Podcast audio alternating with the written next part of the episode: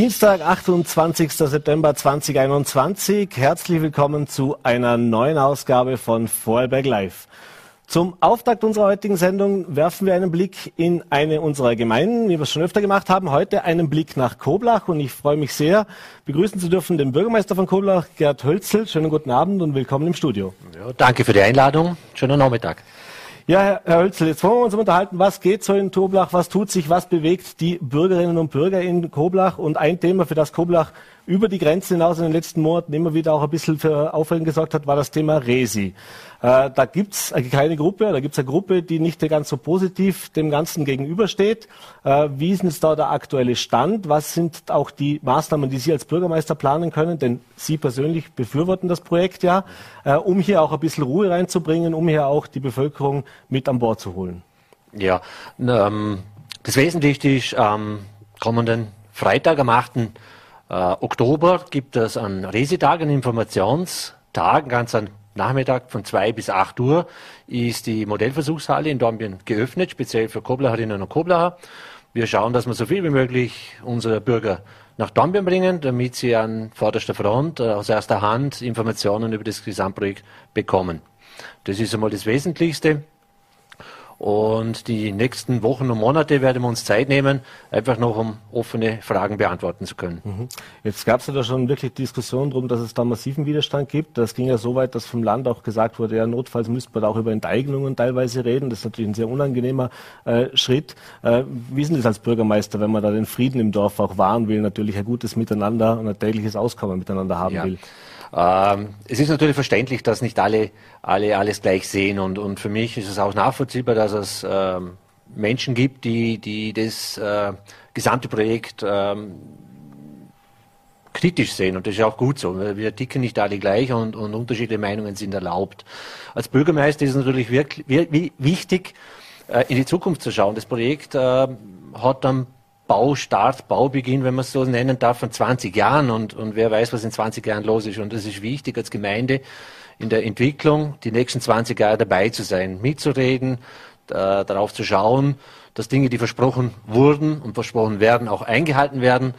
Und ähm, meine Überlegung ist eigentlich die, also über Information kann man auch äh, kritische Stimmen dazu bringen, etwas positiv zu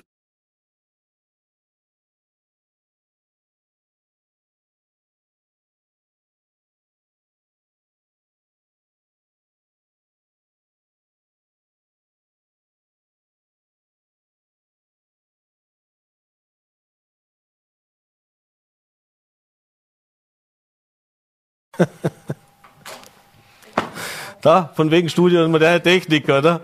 Es ist wieder live. So, okay. So, jetzt bitte ich mal als erstes Entschuldigung bei unseren Zusehern, auch bei meinem Gast. Wir hatten offensichtlich kurzzeitig einen Senderausfall. Jetzt sind wir wieder da. Ich hoffe, Sie können uns noch hören und sind auch noch da. Äh, ich stelle die Frage nochmal. Äh, wir haben äh, ein weiteres Thema uns aus Koblach angesehen, nämlich das Thema, Tempo 30. Seit einigen Wochen auf den, Straßen im Ort Koblach herrscht Tempo 30, sorgt nicht nur für Begeisterung. Vielleicht kurz erwähnt, warum haben Sie sich dazu entschieden, mit der Gemeindevertretung gemeinsam das zu verordnen? Und äh, ja, wie gehen Sie auch mit den Kritikern um, die sagen, naja, Tempo 30, da äh, ist Autofahren schon fast als Qual statt dann. Ja, genau. Es ist so, äh, die Gemeinde Koblach ist nicht die erste Gemeinde, die Tempo 30 umsetzt. Äh, diese Geschwindigkeitsreduktion ist Teil äh, unseres Straßen- und Wegekonzeptes, ist also ein, ein mehrschichtiger Plan. Eines davon ist diese Tempo 30 Geschichte. Äh, wir haben das umgesetzt auf den Gemeindestraßen, also die Durchzugsstraßen in Koblach sind nach wie vor 50 kmh, so wie es auf den Landesstraßen auch mhm. so ist. Äh, Koblach hat sehr viele kleine Straßen, sehr viele Straßen, die zu, zu den Häusern fahren. Das sind äh, Zufahrtsstraßen, wo jetzt Tempo 30 gilt. Tempo 30 macht Sinn gegenüber äh, den schwächeren Verkehrsteilnehmern. Also wir haben viele Kinder, Fahrradfahrer, Fußgänger auf den Straßen und wenn man mit dem Auto mit 30 an einer Person vorbeifährt, fühlt sich das wesentlich sicherer an, als wie mit 40 oder 50 km. Mhm. Das ist auch der Grund, warum wir das umgesetzt haben. Es geht also in erster Linie um die Sicherheit auf unseren Straßen. Die Straßen sind nicht nur Verkehrsraum für die Fahrzeuge, für die Autos, sondern ein Lebensraum für alle Bürger. Mhm. Sehen Sie sich da ein bisschen auch jetzt, Sie haben gesagt, Sie sind nicht die einzige Gemeinde, aber doch gibt es noch wenige Gemeinden. Diskutiert wird es in einigen weiteren Gemeinden, so ein bisschen auch als Leuchtturmprojekt? Ich glaube, Tempo 30 ist ein Zahn der Zeit. Also wir haben einfach das Bewusstsein, glaube ich, momentan, dass es äh, ein, ein, vernünftiges Nebeneinander auf der Straße geben wird. Äh, und da macht Koblach auch keine Ausnahme. Wir haben eine Straße, das ist die dünne Straße, die hat relativ viel Verkehr. Da ist wirklich 30 eine Herausforderung zu fahren. Aber wenn es der Konsens ist, den es braucht, damit ein gedrucktes Miteinander funktioniert, dann darf das auch sein. Mhm. Ich habe jetzt Thema Corona kann ich Ihnen nicht ganz ersparen. Wir haben geschaut, knapp 4.500 Einwohner in Koblach. Äh, die Impfrate liegt bei knapp 57 Prozent, also auch noch deutlich unter dem Durchschnitt in Vorarlberg. Äh, ist Koblach ein bisschen impfkritischer oder woran liegt das und was kann auch seit Gemeinde machen, um hier vielleicht noch mehr Bewusstsein zu schaffen? Also wir werden auf alle Fälle bei unseren Mitarbeiterinnen, wo wir die Möglichkeit haben, äh, Werbung machen. Äh, Impfen ist aus meiner Sicht, meine ganz persönliche Sicht, wahrscheinlich der Weg aus der Pandemie.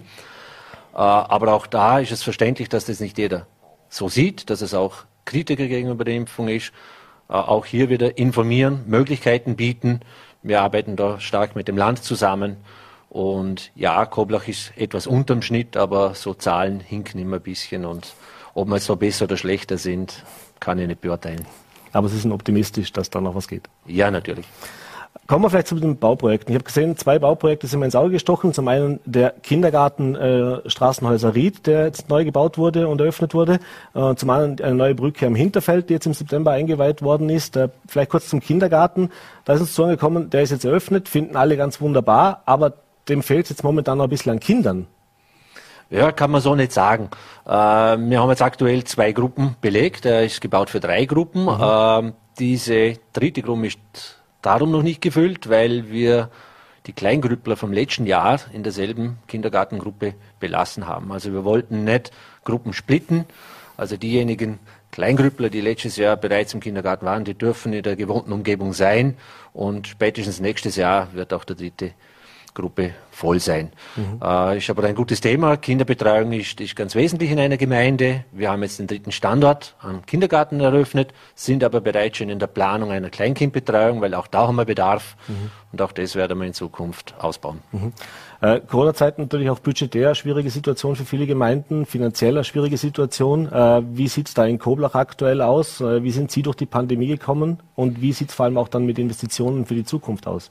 Ähm, Koblach ist mit einem blauen Auge davongekommen, sagt er jetzt einmal so sagen.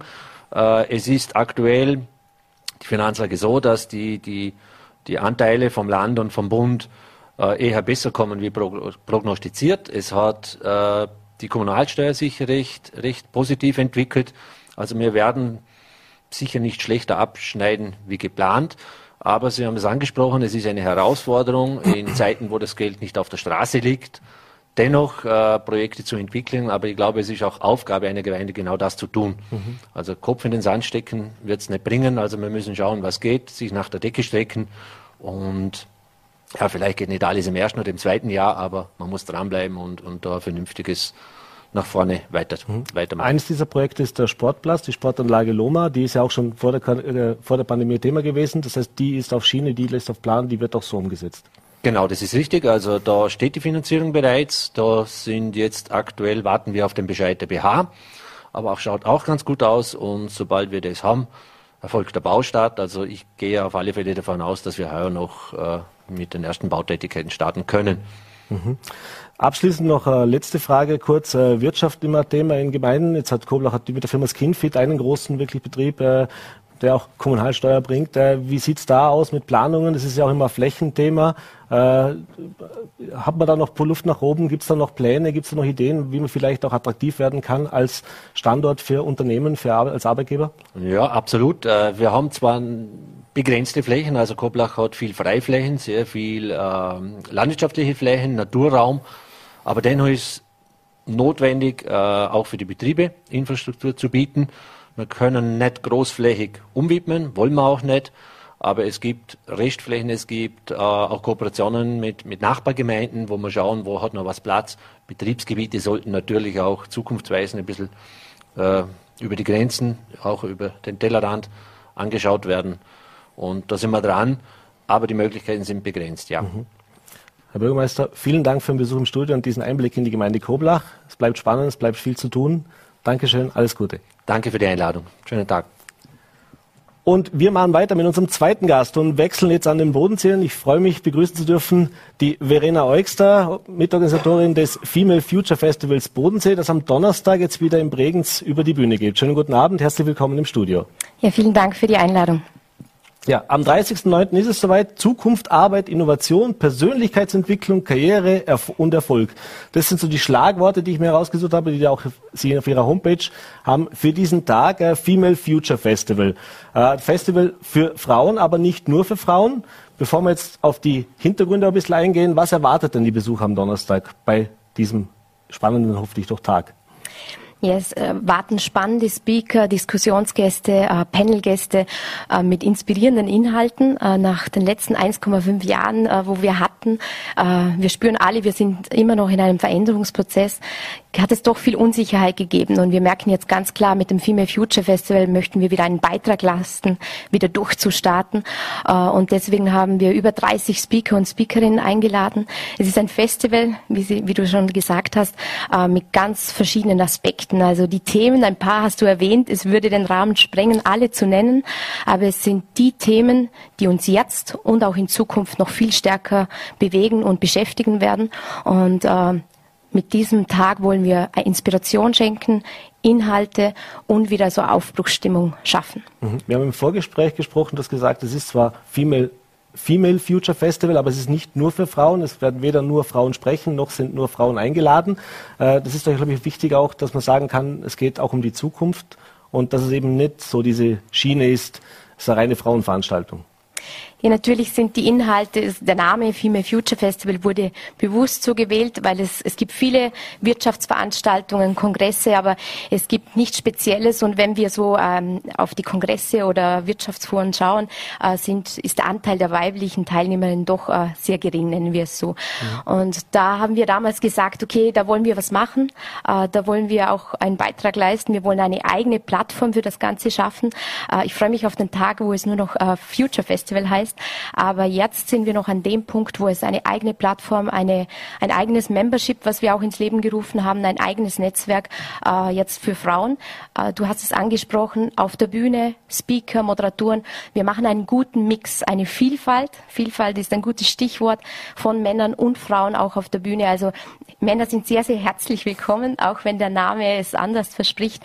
Äh, und wir freuen uns auch, dass schon ganz, ganz viele angemeldet sind. Wie ist denn das Female Future Female Future Festival, ich fast ein Zungenbrecher, äh, überhaupt entstanden? Wie kamst du zu der Idee? Ja, wie so oft sind es so die persönlichen Geschichten, wenn eine Idee entsteht. Äh, es war damals mit meiner Geschäftspartnerin, der Patricia und unserem Team. Äh, vor fünf Jahren äh, waren wir auf der Suche einen, nach einer Mentorin und nach einer weiblichen Mentorin und äh, haben eine Liste erstellt äh, von Vorarlberger Unternehmerinnen, Führungskräften. Und um es auf den Punkt zu bringen, die Liste war sehr, sehr kurz. Und dann haben wir uns gefragt, das gibt es nicht. Jede zweite Gründung ist theoretisch weiblich. Äh, wo sind sie, wenn wir in die Führungsetagen blicken? Wo sind die Unternehmerinnen in Vorarlberg? Und dieses Potenzial, äh, wo finden wir die? Und wir haben dann viele Gespräche geführt, viel recherchiert und sind dann für uns auf, auf drei wesentliche Punkte gekommen. Es ist so oftmals fehlt der Mut und mhm. das Selbstvertrauen, wirklich die Idee umzusetzen. Äh, dann fehlt es auch an Vorbildern und Role Models. Und das Dritte ist auch ab und zu einfach mal ins kalte Wasser zu springen und, äh, und die Idee umzusetzen oder das, was in den Köpfen schon lange spinnt, auch wirklich zu tun. Ja. Und dann haben wir gesagt, okay, da braucht es was Eigenes und das werden wir entwickeln und haben vor drei Jahren begonnen und hatten damals 800 Teilnehmer und Teilnehmerinnen und das hat gezeigt, okay, es braucht äh, in diesem Bereich ein eigenes Female Future Festival. Mhm. Vielleicht grundsätzlich also Thema äh, Frauen als Unternehmerinnen, Frauen, die berufstätig sind, die auch Karriere machen, die sich auch wirklich interessieren, die auch wirklich was voranbringen, die man wirklich, du hast gesagt, so als Testimonials auch dann mal zeigen kann und sagen, das sind Erfolgsgeschichten, die wir auch präsentieren wollen. Äh, ist zwar wird besser, aber ist noch nicht so, dass man hört, äh, wir sind da praktisch auf einem Pari 50-50, so wie das eigentlich die Bevölkerung widerspiegeln würde. Äh, wie sieht es denn deiner Meinung nach jetzt ganz persönlich, aber selber als Unternehmerin im Land Vorarlberg aus mit den Frauen als Unternehmerinnen? Gibt es da genug Möglichkeiten? Fühlt man sich da auch gehört von Seiten der Politik und der Wirtschaft? Nee, das eine ist das Persönliche. Ich glaube, äh, Unternehmerin oder, oder den nächsten Step zu wagen, nennen wir es so, ähm, hat viel mit dem Persönlichen zu tun du musst es wollen. Ähm, aber ich glaube, es bestehen die Möglichkeiten, politisch natürlich könnten wir jetzt äh, interessenspolitisch äh, Stunden verbringen mit Kinderbetreuung und, und, und. Aber an sich, und das ist uns immer wichtig, es gibt genug interessenspolitische ähm, Verbände, Vereine, alle, die sich um die Themen kümmern. Vor zehn Jahren dachte ich mir in meinem Studium, äh, Frauenquote und Kinderbetreuung, in zehn Jahren ist das sicher nicht mehr Thema, es ist immer noch Thema. Aber beim Female Future Festival gehen wir einen Weg nicht, also wir gehen einen anderen Weg. Wir jammern nicht und sagen, was noch nicht alles ist, sondern machen es genau umgekehrt und sagen, wie ist es möglich, mhm. was ist möglich. Und wenn du Role Models ansprichst, dann sind das genau auch unsere Speakerinnen, weil wir haben die Local Heroes aus Vorarlberg, um ein paar zu nennen, mhm. Gründerinnen wie äh, die Claudia Sutterlüt, die, die Lara von Fistin oder Local Heroes äh, wie die Innovationsexpertin ähm, Annabelle. Also wir haben ganz viele verschiedene Speaker und ich glaube, es braucht genau das jetzt ein Motivationsschub, um in der Gesellschaft auch was zu verändern. Mhm. Und wenn du das auf deine Frage, ich glaube, dass Vorarlberg ein gutes Pflaster ist. Wir haben eine sensationelle Wirtschaft. Wir, wir haben tolle Unternehmen ähm, und ich glaube, das Potenzial der Frauen, die so gut ausgebildet wie noch nie sind, das müssen wir und können wir noch stärker nützen. Mhm. Du hast gerade das Thema Frauenquote angebracht. Deine persönliche Meinung dazu? Findest du das ein richtiger, guter Schritt oder würdest du es jetzt so wie es mit der Veranstaltung auch macht, eher zeigen, wir zeigen euch vor, packt's an, macht's es, es ist ja schon möglich. Also das ist so, äh, ich nenne es jetzt einmal ganz salopp Hassliebe, weil vor zehn Jahren dachte ich mich mal, was braucht man Frauenquote, das kann jetzt ja wohl nicht sein. Aber ich finde, es hat gezeigt, dass es doch braucht, um einen Schritt vorwärts zu kommen. Ich glaube auch nicht, dass es äh, die Frauenquote ist zu kurz gedacht. Ich glaube, es braucht auch in, im mittleren Management Unterstützung. Mhm. Und Frauenquote hin oder her, das, das wäre auch wieder ein ewiges Thema, auch eine, ein polarisierendes Thema. Also meiner Meinung nach braucht es sie mittlerweile ja, mhm. obwohl ich dir vor ein paar Jahren noch anders geantwortet hätte. Ähm, aber da kommen wir hin, da bin ich sowas von überzeugt. Äh, und ich spüre wirklich, weil ich so viel unterwegs bin, das wird von Schritt zu, äh, zu Schritt wird's besser mhm. und es entwickelt sich im Moment ganz, ganz viel. Mhm. Äh, letztes Thema noch die Bezahlung jetzt zu diesem, zu diesem äh, frauenpolitischen Teil unseres Gesprächs. Äh, da ist auch immer so ein Thema, es war gerade der Equal Pay Day, äh, das heißt, äh, dass jetzt ab jetzt im Schnitt die Frauen gratis arbeiten für den Rest vom Jahr. Wie siehst du das als Unternehmerin auch? Erlebst du das selber auch? Hast du das selber schon untergekommen? Naja, ich war auch Angestellte mhm. und, und äh, kann dir nur sagen, ich habe immer den Ansatz gewählt, ich habe geleistet und dann war auch die Bezahlung fair. Ich war aber nie in einem Großkonzern, ich war nie in einer Abteilung, wo ich diese Kämpfe, diese gläserne Decke oder vieles selbst erlebt habe, muss mhm. ich ehrlich gestehen bekomme aber mit natürlich aus den Gesprächen, es gibt sie. Aber auch hier setze ich wieder anders an und sage, okay, komm, was macht ihr aus euch? Wie geht ihr das an? Und beim Female Future Festival haben wir genau dort Expertinnen, die sagen, okay, wie gehe ich in eine Verhandlung, nicht in eine Gehaltsverhandlung, mhm. sondern grundsätzlich, wie präsentiere ich mich? Wie, wie, äh, wie schaue ich, dass ich den nächsten Step erreiche und das auch im, im Bereich Gehalt natürlich. Aber auch hier, wir haben schon ganz viel jetzt am Bewusstsein geschafft und jetzt mit gewissen Plattformen, die Themen sind auf dem Tisch. Und die Frage ist, was wir daraus jetzt machen. Mhm. Wie gesagt, Donnerstag, 30.09. jetzt findet es statt im Festplatz in Bregenz. Gibt es noch Tickets? Wenn ja, wo kann ich mich unbedingt jetzt noch um ein Ticket kümmern oder woher kriege ich eins? Also die ganzen Speaker, weil die können wir gar nicht nennen. das Programm ist so vielfältig. Äh, Gibt es auf unserer Homepage www.female-future.com. Da kann man sich noch das Ticket sichern. Es gibt verschiedene Tickets und es hat äh, voller Festivalcharakter mit Musik, mit Überraschungsakt. Also es tut gut, nach so langer Zeit die Menschen wieder zu sehen und das in einem Festivalcharakter. Sind wir schon gespannt. Verena Euster, viel, viel Erfolg für diese Veranstaltung wieder. Danke für den Besuch im Studio und weiterhin alles Gute. Danke. Danke dir. Und wir kommen last but not least zu meinem dritten Gast der heutigen Sendung. Ich freue mich auch sehr, ihn hier zu begrüßen zu dürfen aus dem Studio. Den ehemaligen grünen Nationalratsabgeordneten, VN-Kommentator, in erster Linie jetzt aber Historiker, Buchautor Harald Walser. Schönen guten Abend, herzlich willkommen im Studio. Guten Abend und danke für die Einladung. Ja, wir fangen gleich an mit dem, was Sie uns mitgebracht haben, nämlich Ihrem neuen Buch, das vor kurzem jetzt vorgestellt worden ist, äh, eine Biografie über die Maria Stromberger, eine Person, die können Sie gleich noch ausführen, Ihrer Meinung nach auch ein bisschen unterrepräsentiert ist in der österreichischen Geschichte. Äh, eine Frau, die in zwar in der Kärnten geboren wurde, aber in Bregenz dann ihre Ausbildung zur Krankenschwester gemacht hat, dann sich freiwillig äh, in das Konzentrationslager nach Auschwitz versetzen ließ, dort tatsächlich Häftlingen geholfen hat, auch den Widerstand ein bisschen mitorganisiert hat und nach dem Krieg dann wieder in Bregenz gelebt hat. Äh, ein Projekt, das Sie schon jahrelang eigentlich verfolgt haben, jetzt umgesetzt haben. Warum war es denn jetzt an der Zeit, diese Biografie zu schreiben?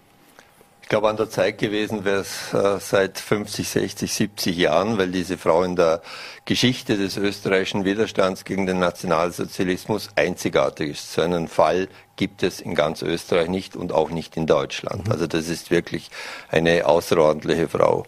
Und äh, mich begleitet das, wenn man so will, ein Historikerleben lang, weil ich habe als junger Historiker das Buch von Hermann Langbein gelesen, Menschen in Auschwitz, und da wird Bezug genommen auf sie. Mhm. Und von da weg habe ich einfach äh, geforscht und gesammelt, habe dann in der Zeitschrift Montfort einen ersten Artikel über sie geschrieben, der Engel von Auschwitz. Das ist aber auch schon äh, jetzt äh, über 30 Jahre her. Und in der Zwischenzeit halt wieder gesammelt und gesammelt. Und äh, das Schöne an der Pension ist, man hat Zeit. Und äh, ich habe dann durch äh, eigentlich Zufall den Nachlass von Maria Stromberger bekommen mhm. über ihre Schwester. Und äh, da waren sehr, sehr viele Dokumente drin. Es war eigentlich ein ganzer Koffer voll. Auswerten konnte ich es aber immer aus Zeitmangel nicht. Und da hatte ich jetzt die letzten drei Jahre Zeit und habe dieses Projekt, das ich immer machen wollte, endlich zu Ende gebracht. Mhm. Warum ist es denn wichtig, dass man solchen Personen auch ein Gesicht in Form einer Biografie gibt, dass man die auch 70 oder 80 Jahre jetzt nach Kriegsende wieder vor den Vorhang in Anführungszeichen mhm. holt oder vielleicht auch erstmals vor den Vorhang holt? Also ich bin immer vorsichtig, wenn man von Vorbildern spricht, mhm. weil Vorbilder, das äh, kann auch nach hinten losgehen, dieser Schuss. Aber bei ihr ist es so, dass, äh, dass sie Mut gibt. Das ist eine Frau, die unter unglaublichen Bedingungen äh, Widerstand geleistet hat, die vom ersten Tag an in Auschwitz Häftlinge gerettet hat, ihnen Lebensmittel gegeben hat, die nur mit viel, viel Glück überleben konnte in Auschwitz. Sie wurde stark angefeindet mhm. von, der, von SS-Männern, aber ihr Chef hat sie immer wieder geschützt. Und ich glaube, es ist einfach wichtig, solche mutmachenden Vorbilder äh, zu dokumentieren, diese Vorbilder vor den Vorhang zu holen und äh, zu sagen, ja, auch unter solchen Bedingungen kann man mutig sein und kann man etwas tun. Da haben wir es heute zum Glück viel, viel leichter, unsere Meinung zu sagen. Sie hat es schwer, sie hat es unter Lebensgefahr gemacht und äh, sie ist dann eigentlich nach 45 auch gebrochen gewesen. Man äh, merkt aus allen ihren Briefen, äh, sie schreibt einmal an, an einen Häftling, an einen ehemaligen, der überlebt hat, meinen Zweck habe ich erfüllt, was soll ich noch mehr? Also mhm. dieser resignative Durchton äh, klingt dann durch, aber für uns heute, glaube ich, ist sie ein Vorbild. Mhm lassen Sie uns diesen äh, Spagat jetzt oder diesen Sprung jetzt in die Gegenwart auch machen. Sie sind ja auch ein Mahner in der Gegenwart immer wieder äh, vor rechten Tendenzen, äh, auch vor rechter Gewalt. Äh, Gerade der jüngste Kommentar in den Fallberger Nachrichten bezieht sich auch wieder darauf. Äh, da gibt es natürlich jetzt etliche Beispiele dafür aus der Vergangenheit schon. Warum ist in Ihrer Meinung nach die rechte Gefahr aktuell so, so immanent? Äh, wenn man sich jetzt den sage ich jetzt mal so, die Polizeiberichte ansieht, dann ist es ja zumindest in Österreich, was das anbelangt, relativ ruhig. Ja, ich glaube, äh, das täuscht ein bisschen. Also da brodelt es ganz ordentlich unter der Oberfläche. Und wenn man sich äh, hier hinter mal im Landesgericht Feldkirch befindet und die, die Prozesse dort mitverfolgt, dann sieht man, wie viele rechtsextreme Prozesse es auch in Vorarlberg gibt. Äh, warum das so ist, ich glaube, hier haben wir eine zunehmende Tendenz. Ich bin auch sehr froh, dass die jetzige Bundesregierung wieder beginnt mit dem Rechtsextremismusbegriff, der im Jahr 2001 auf Druck der Freiheitlichen Partei äh, eingestellt worden ist. Das ist dringend notwendig, denn hier gibt es Vernetzungen, die gefährlich werden und gerade die Beispiele jetzt in Deutschland, die Morde, die da passiert sind, zeigen, wie äh, radikal und radikalisiert diese Menschen sind und diese Szene ist. Also da heißt es wachsam sein und das tut uns auch in Vorarlberg gut, denn in Vorarlberg gibt es sehr, sehr enge Verbindungen der rechtsextremen Szene nach Deutschland bis nach Thüringen hinauf und dort ist ja wirklich eines der Zentren des Rechtsextremismus in Deutschland. Nicht zufällig kommen ja auch äh, viele, viele Menschen, die Morde begangen hat, äh, aus äh, mhm. Thüringen und Sachsen. Mhm. Ein Thema mit Rechten ist, was man in letzter Zeit immer hört, ist das Thema Corona, die Corona-Demonstrationen. Äh, man hat etliche Beispiele gesehen, wo Personen wie ein Küssel, wie verschiedene auch bekannte ehemalige und noch aktive Rechtsradikale bei diesen Demos aufmarschieren. Äh, jetzt haben wir äh, Wahl gehabt in Oberösterreich. Da ist diese MFG-Partei, das ist eine Partei, der will ich jetzt keinen Rechtsextremismus unterstellen, aber die kommt zumindest auch aus diesem Umfeld der Corona-Skeptiker, äh, mhm. der Verharmloser und der Impfgegner. Äh, sehen Sie auch Gefahr, dass es da politisch jetzt äh, sich mehr tun kann? Also ihr, die Ihrer Meinung nach schon rechtsextreme FPÖ, ich zitiere Sie hier ausdrücklich, mhm. äh, ist ja ein, ein fixer Bestandteil der österreichischen Parteienlandschaft. Ihre Kritik, was den türkisen ÖVP-Flügel angeht, kennen wir auch. Also dass sie denen auch gerne mal zumindest eine Nähe oder gewisse, äh, ja, wie soll ich sagen, Anbiederung an gewisse populistische mhm. rechte Kräfte angeben. Aber kommt aus dieser Corona-Krise, aus diesen Skeptikern, wenn wir gesehen haben, die haben jetzt sieben Prozent fast aus dem Stand gemacht, mhm. Ihrer Meinung nach eine Gefahr für Österreich, dass es vielleicht auch weiter rechts jetzt politisch aktive Gruppen geben kann? Ja, eindeutig. Das äh, lässt sich nachvollziehen, wenn man diese Demonstrationen anschaut. Wobei es sehr, sehr gefährlich ist, weil wir müssen schauen zwischen Leuten, die skeptisch sind, die Angst haben, die Angst haben um ihre Gesundheit, die sich drum nicht impfen lassen wollen und so weiter. Wir müssen aufpassen, dass wir nicht alle in einen Topf werfen. Aber Tatsache ist, dass Rechtsextreme in der Szene eine zunehmend dominierende Rolle spielen und dass rechte und rechtsextreme Parteien äh, sich äh, hier äh, auf, dieser, auf dieser Welle surfen, wenn wir mhm. so wollen, und äh, sich das zunutze machen. Äh, das Problem, das wir jetzt, glaube ich, in der Gesellschaft zunehmend haben, ist, dass wir eine gewisse Spaltung feststellen können, dass sich Leute, die aus welchen Gründen auch immer sich nicht impfen lassen wollen, sich dann auch ausgegrenzt fühlen und sich dadurch radikalisieren. Also es tut gut, hier den Dialog äh, aufrechtzuerhalten und äh, besonnen auf die äh, Entwicklung einzugehen. Aber die Gefahr ist da und die muss man sehen und die muss man auch benennen. Mhm. Wie gesagt, Sie waren lange Jahre grüner Nationalratsabgeordneter. Das sind natürlich nach wie vor in der Grünen Partei. Äh, jetzt gibt es natürlich Kritik von Ihrer Seite oftmals an der ÖVP und vor allem an der türkisen ÖVP. Mhm. Äh, Ihre Partei ist in einer Koalition. Äh, wie oft waren Sie schon dankbar, dass Sie dieser Koalition jetzt nicht mehr im Nationalrat sitzen müssen und unter Umständen mitstimmen ja. haben müssen, so wie es Ihre Parteikollegen jetzt mehrfach gemacht haben, wo man jetzt gesagt hat, Nanu, ist aber kein grünes Kernthema, wo hier zugestimmt wird. So ist es. Also ich bin nicht sehr traurig, dass ich in der jetzigen Situation hier das nicht mehr mitverfolgen muss. Wobei ich schon darauf hinweisen darf, ich habe auch in meiner Zeit das eine oder andere Mal gegen die Parteilinie gestimmt. Also man kann schon auch ein bisschen mutiger auftreten. Und ich kritisiere sehr scharf die ÖVP, mhm. das ist keine Frage, aber ich habe auch die eigene Partei kritisiert, äh, die teilweise da ein bisschen zu wenig Profil gezeigt hat. Aber nichtsdestotrotz glaube ich, dass es äh, keine politische Alternative gibt zur jetzigen Situation mhm. und hoffe, dass das jetzt auch ordentlich noch über die Bühne gebracht wird. Das heißt, Sie sind jetzt ein, ein, ein Grüner von der Parteibasis mittlerweile, da Sie ja, ja keine aktive so Funktion mehr haben, der äh, nicht diesen Tenor anspricht, dass man diese Koalition lieber heute wie morgen beenden sollte. Nein, ich glaube, äh, da ist die Frage, was ist die Alternative? Schwarz beziehungsweise Türkis und Rot, die können nicht. Das hat äh, fast jahrhundertelange Gründe. Also es geht zumindest zurück bis in die 20er Jahre des vorigen Jahrhunderts.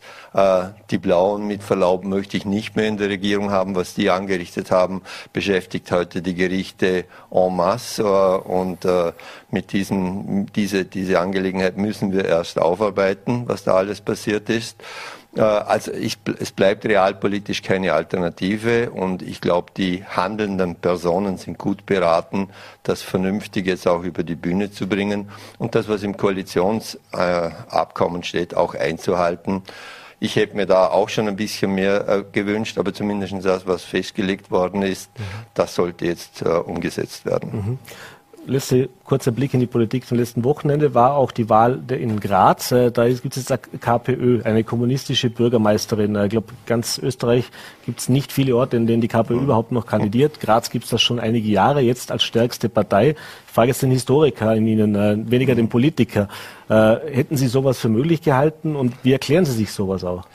Also für möglich gehalten habe ich es nicht, dass eine Partei, die mit dem Level KPÖ auftritt, derartig realisieren kann.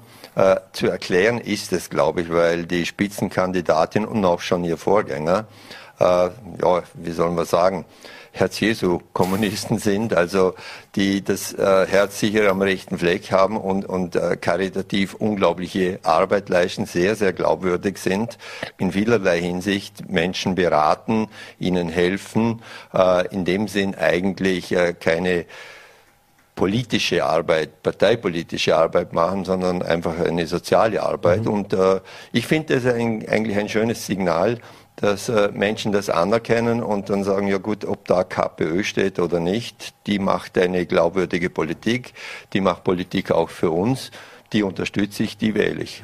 Aber ist das nicht ein bisschen zu einfach, wenn man jetzt sagen würde, auf der anderen, auf dem anderen politischen Spektrum. Jetzt mal die KPÖ in ihrer Geschichte oder mhm. der Kommunismus in seiner Geschichte ist ja nicht unbedingt dafür bekannt, dass er jetzt immer nur die Wohltäterpartei war. Da gibt es ja auch viele Beispiele dafür, äh, dass das ganz in der falsche Richtung gelaufen mhm. ist. Stalinismus ist einmal die extreme Form oder auch mhm. heute noch die kommunistisch regierten Länder sind jetzt alle nicht unbedingt die Vorzeigedemokratien.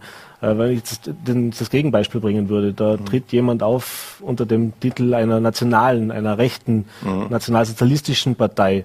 Und sage ich, aber die Person an sich, die ist ja ganz toll, die macht das ganz mhm. gut. Kann man sich das so einfach machen? Äh, es ist gefährlich, da gebe ich Ihnen recht, aber ich würde dazu sagen, erstens kenne ich das auf der rechtsextremen Seite so nicht, dass äh, Personen so glaubwürdig auftreten und über Jahrzehnte mhm. glaubwürdige Politik machen und äh, das nicht versuchen, dann parteipolitisch zu instrumentalisieren. Also so einen Fall kenne ich nicht. Wenn der dann auftritt, dann überlege ich mir, ob man das auch gut heißen kann.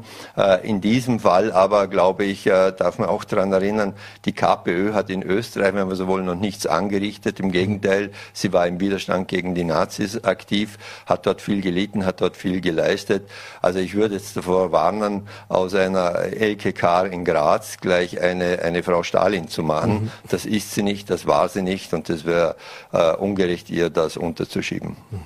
Zum Abschluss eine weitere Professor von Ihnen, nämlich die des Lehrers und des Direktors, die ich gerne beleuchten würde, nämlich das Thema, Ihre Meinung zu dem Thema Schulabmeldungen der Schule jetzt in Zeiten von Corona. Wir haben mhm. gehört, äh, es war im vergangenen Schuljahr schon Thema, jetzt im Herbst wieder. Äh, es sind doch einige, äh, fast dreistelliger Betrag an Schülern in Vorarlberg, die jetzt nicht den regulären Schulunterricht besuchen, sondern eben die Möglichkeit nutzen, die es ja gibt, mhm. dass hier Heimunterricht durchgeführt wird, dass die zu Hause unterrichtet werden. Viele von diesen äh, aufgrund der Tests, der Impfungen, sind wir wieder bei dem Thema Corona. Äh, was ist Ihre Meinung zu diesem, zu diesem Vorgehen und was läuft da auch falsch, wenn man sagt, ich lasse meine Kinder zu Hause? Macht da die, das Land, die Politik was falsch? Äh, oder sind die Eltern die, die hier ihren Kindern praktisch die Knüppel in den Weg legen? Also Punkt eins, es ist ein Zeichen dieser gewaltigen gesellschaftlichen Verunsicherung, dass Eltern derartige Ängste haben und Kinder lieber zu Hause selber unterrichten. Ich war schon als Bildungssprecher in meiner aktiven Zeit im Nationalrat ein Gegner dieser Möglichkeit, äh, Kinder aus der Schule zu nehmen, weil Schule mehr ist als nur Wissensvermittlung. Äh, Schule ist ein Ort des sozialen Lernens auch. Und wenn Kinder das nicht können, dann fehlt ihnen etwas in ihrer Entwicklung. Und das halte ich für ganz, ganz wichtig. Und zudem, und da sind wir wieder beim Rechtsextremismus, sind der, diese Kinder dann ja oft nicht zu Hause, sondern in obskuren Schulen, die kein Öffentlichkeitsrecht haben. Mhm. Und in diesen Schulen, ich nenne jetzt etwa die Anastasia-Schule und so weiter, sind nachweislich Rechtsextreme im Hintergrund. Mhm. Und diese Kinder werden hier eigentlich von vornherein ideologisch äh, einseitig be äh, beeinflusst. Aber wie gesagt, auch hier muss man wieder dazu sagen, das trifft nicht alle, mhm. aber es trifft eben auch doch einige. Und da sollte der Staat ein stärkeres Auge drauf werfen. Ich war damals dafür, dass äh, in solchen Fällen genau geprüft wird und begründet wird, warum das so sein mhm. soll und dann auch geprüft wird, äh, ob äh, hier das Kind auch äh, entsprechend gefördert wird und zwar nicht erst am Schuljahresende mit einer Prüfung, ob es diese äh, mathematische Regel kann, ob es äh, diese Rechtschreibregel kann, mhm. sondern wie gesagt, da gehört mehr dazu. Schule ist ein sozialer Ort und das sollte mit bedacht werden. Mhm. Herr Walser, vielen Dank für den Besuch im Studio. Nochmal der Hinweis, das Buch erschienen im Falter Verlag, äh, käuflich zu erwerben. Also gibt es auch Lesungen? Sind Sie auch unterwegs mit dem Buch? Ja, ich bin äh, nächsten Freitag äh, im Vorarlberg Museum um mhm. 17 Uhr bei Markus Barney. Ich habe auch schon eine Einladung im alten Kino in Rangwell. Jetzt ist gerade wieder eine Einladung hereingeflattert. Also das Interesse ist erfreulich groß und äh, es freut mich natürlich besonders, weil diese Frau es verdient, jetzt äh, bekannt zu werden und bekannter zu werden, als es bisher war. Beeindruckendes Buch. Danke, danke für den Besuch im Studio. Alles danke Gute. Danke für die Einladung. Ja, meine Damen und Herren, und das war's mit unserer heutigen Ausgabe von Vorarlberg Live. Ich bedanke mich fürs Dabeisein, hoffe, es hat Ihnen gefallen und wenn Sie mögen, wie üblich, morgen wieder 17 Uhr auf Voller.t, VNRT und Ländle TV. Machen Sie es gut, einen schönen Abend.